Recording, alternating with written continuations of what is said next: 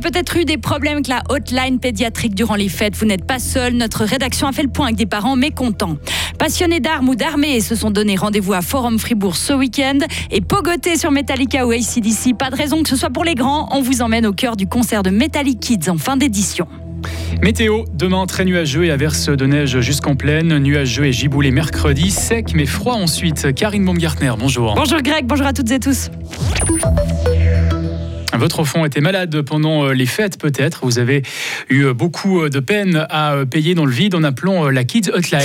Cette, ligne plutôt de conseil médical mise en place par la FR pour éviter de surcharger les urgences pédiatriques qui n'a pas toujours très bien fonctionné. Radio FR a recueilli différents témoignages de parents mécontents. Ils racontent tous le même scénario. Durant les fêtes, l'état de santé de leur enfant se dégrade, fièvre ou difficulté à respirer. En l'absence de leur pédiatre, ils appellent ce numéro payant personne à l'autre bout du fil après une longue attente et aucun spécialiste ne les rappelle. La chef prend ce dossier très au sérieux, Maël Robert. L'hôpital fribourgeois se dit préoccupé par la situation. Il affirme avoir demandé des clarifications à la structure qui gère cette hotline, Medi24, centre de télémédecine de 250 employés basé à Berne, qui appartient à un gros groupe d'assurance. Medi24 le reconnaît. En fin d'année, à cause de la grippe notamment, l'attente au téléphone a pu être plus longue que d'habitude dans des cas isolés, des parents n'ont pas été rappelés dans un intervalle de temps raisonnable, même si ce centre assure que les trois quarts des appels ont été pris en moins de 20 secondes. Medi 24 promet tout de même des améliorations. Oui, avec notamment l'ouverture fin janvier d'un nouveau centre à Lausanne et le recrutement de 20 nouveaux collaborateurs francophones. Quant aux factures, au cas de ces familles en détresse qui ont payé des dizaines de francs, jusqu'à 150 parfois, en appelant plusieurs fois la hotline en une journée sans jamais avoir de retour, la chef affirme qu'il n'est pas normal que ces appels sans réponse aient été facturés. Le centre Medi 24 invite ses parents à le contacter directement. Ces familles pourraient être remboursées. Merci Maëlle. Medi24 qui ne veut pas dévoiler son chiffre d'affaires ni ce que lui rapportent ses appels facturés. Tarif de francs 99 la minute. Mieux comprendre et se plonger dans l'histoire militaire. La bourse Militaria a eu lieu ce week-end à Forum Fribourg, un événement qui a lieu pour la seconde fois. Et le but est d'inviter les visiteurs à plonger au cœur de l'armée. Mais ça n'est pas une simple bourse aux armes. C'est aussi un moyen de transmettre des vestiges de l'histoire. Robin Udry est un collectionneur passionné. Donc de plus en plus de jeunes s'intéressent euh, d'abord à un objet pour la forme, pour l'aspect de l'objet. Par exemple, ces casques ici qui sont assez intéressants. Il y a un casque bulgare, un casque allemand, un casque russe, Deuxième Guerre mondiale. Donc les gens sont passionnés parce qu'ils voient ça sur des jeux vidéo, Call of Duty. Puis tout à coup, ils les rencontrent ici pour de vrai. Et puis de fil en aiguille, ils posent des questions, ils s'intéressent, on leur explique. C'est notre but aussi. On est des passeurs de témoignages, on passe des histoires. Et puis euh, les gens, justement, nous posent des questions. Il y a beaucoup d'intérêt, oui. Et qu'en pensent les jeunes? Voici la réponse d'un visiteur présent sur place. Pour moi, à chaque fois qu'on vend un objet, qu'il soit euh, historique ou euh, de notre époque, on fait passer l'histoire euh, dans d'autres mains et qui va peut-être faire passer à leurs petits-enfants ou à leurs enfants après. L'événement était organisé par l'équipe de Retro Technica, la Bourse de jouets de Fribourg, la Brocante de Fribourg et Suisse Retro Mechanica plus de zones à, plus de zones à 30 km/h et des pistes cyclables. C'est ce que réclame l'association Transport et Environnement au monde politique. La TE appelle à repenser la politique de construction de nos routes. Pour elle, les projets de la Confédération pour l'extension du réseau routier national sont surdimensionnés et inadéquats. La TE menace de lancer un référendum si le Parlement adopte un projet qu'elle qualifie de totalement dépassé. Alors que le World Economic Forum s'ouvre à Davos, une dizaine d'activistes du climat se sont réunis sur l'aérodrome d'Altenrhein à Saint-Gall pour protester contre l'événement. Armés de banderoles et de structures en bois, de nombreux participants WEF atterrissent à Altenrhein avant de rejoindre Davos. La police saint-galloise précise que l'action n'aura pas d'impact sur le trafic aérien.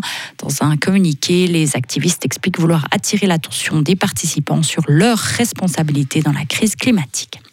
En Allemagne, la ministre de la Défense démissionne. Christine Lambrecht a été fragilisée après une série de gaffes. Elle a présenté aujourd'hui sa lettre au chancelier Olaf Scholz. Le nom de sa ou de son successeur n'est pas encore connu. Cette démission intervient au moment où l'Allemagne est de nouveau sous pression pour livrer des chars à l'Ukraine. C'est euh, probablement le mafieux le plus recherché d'Italie. Le Sicilien Matteo Messina Denaro est en cavale depuis 30 ans. Il a été arrêté à Palerme. Ce sexagénaire est considéré comme le successeur des grands dirigeants historiques de Cosa Nostra qui sont morts en prison en 2016 et 2017. L'homme a été condamné à la prison à perpétuité. Secouer la tête d'avant en arrière sur des riffs de guitare. Pas de raison que ce soit réservé aux adultes. Les enfants aussi ont le droit à se défouloir. La preuve hier soir à l'Azimut. La, la salle Staviacoise était comble pour le concert de Metallic Kids. Au programme notamment des reprises de Nirvana, ACDC ou encore Sepultura. Le jeune public muni de Pamir et de guitares gonflables a visiblement apprécié cette ambiance survoltée. Montez vos guitares en l'air les enfants Ouais, ouais avec un petit Kurt Cobain. Ce monsieur prenait pas soin de ses guitares. Hein.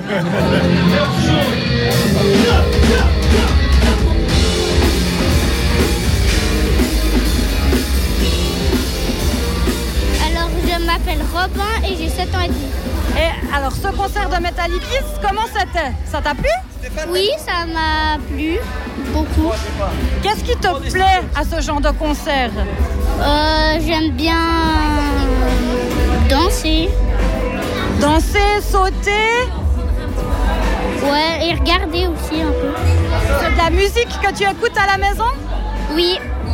Donc tu connais toutes les chansons toi en fait Ouais. Et puis t'aimerais que ce soit comme ça tous les dimanches soirs? Ouais.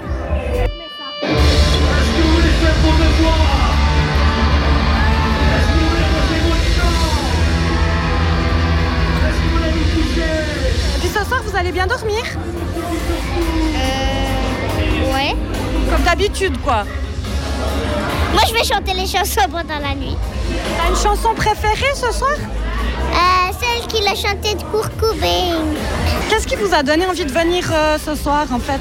Ben, Je connais deux musiciens et puis, euh, c'était aussi pour donner un éventail un peu différent parce que souvent, les concerts pour enfants, je ne dis pas que c'est la même chose, mais on peut jongler entre la musique classique ou le métal, mais c'est bien de leur donner un peu toutes les, les expériences. Après, ils feront leur choix par la suite.